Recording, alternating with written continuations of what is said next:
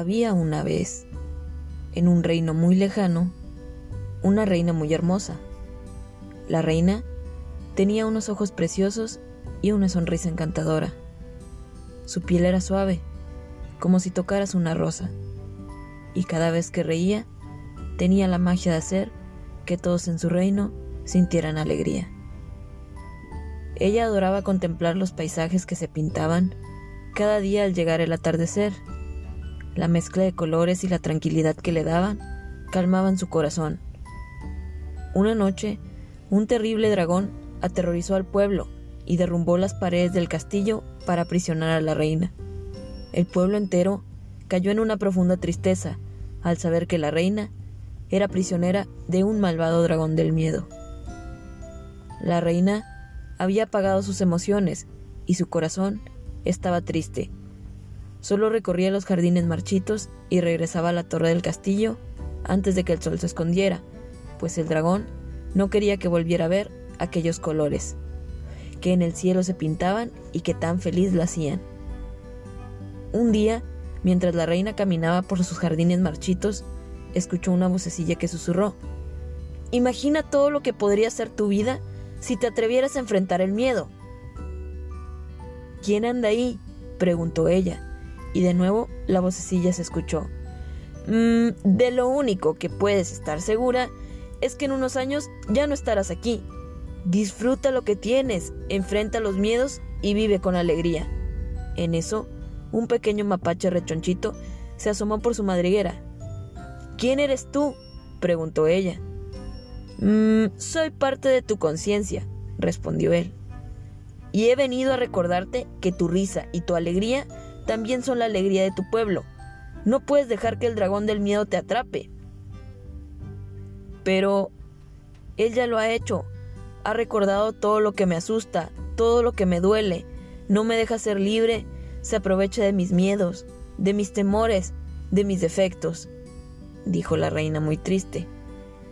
Lo peor que puede pasar en la vida es... Nada. Al miedo hay que oírlo cuando sea necesario y callarlo cuando te paralice, dijo el mapache. No, no me atrevo a enfrentarlo. Me asusta, me asusta mucho. No soy tan valiente, respondió ella.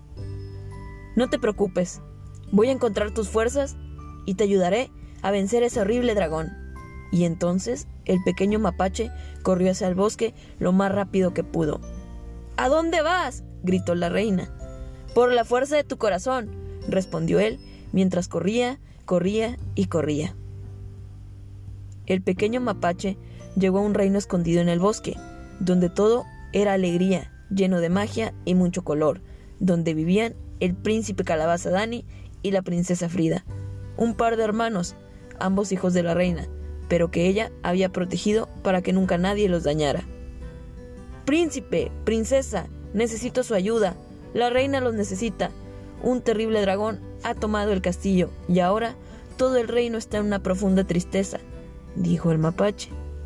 El príncipe y la princesa se habían preparado siempre para proteger a su madre y sabían que si ella los veía, no existiría miedo que le impidiera recuperar su reino.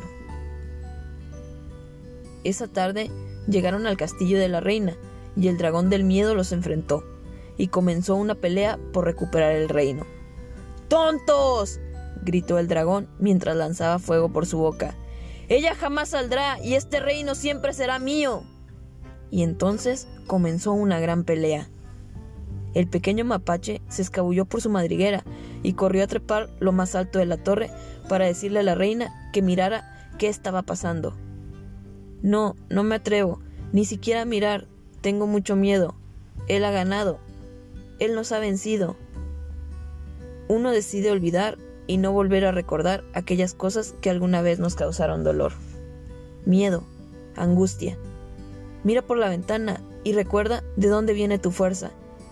La reina dio un suspiro muy grande y al mirar por la ventana vio a lo que más amaba, su príncipe y su princesa luchando por ella, enfrentando aquel miedo para que ella recuperara su alegría.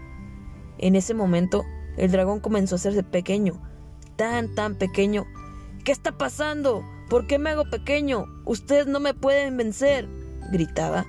La reina salió rápidamente de la torre y su valor había vuelto. Su valentía eran su hermosa princesa y su precioso príncipe Calabaza.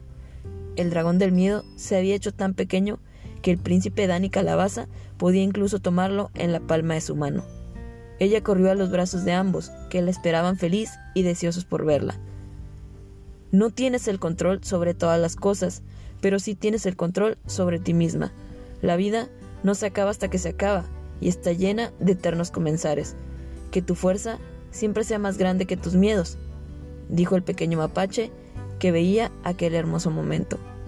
Y entonces, en un grandioso abrazo, la reina recordó que todo lo que necesitaba en su vida lo tenía frente a sus ojos, y fue así como el reino recuperó la alegría. Los colores del atardecer volvieron a brillar mientras los tres caminaban entre los jardines de tulipanes. Un hermoso momento se atesoraba, y así vivieron para siempre felices el príncipe Dani Calabaza, la princesa Frida y la reina Dana.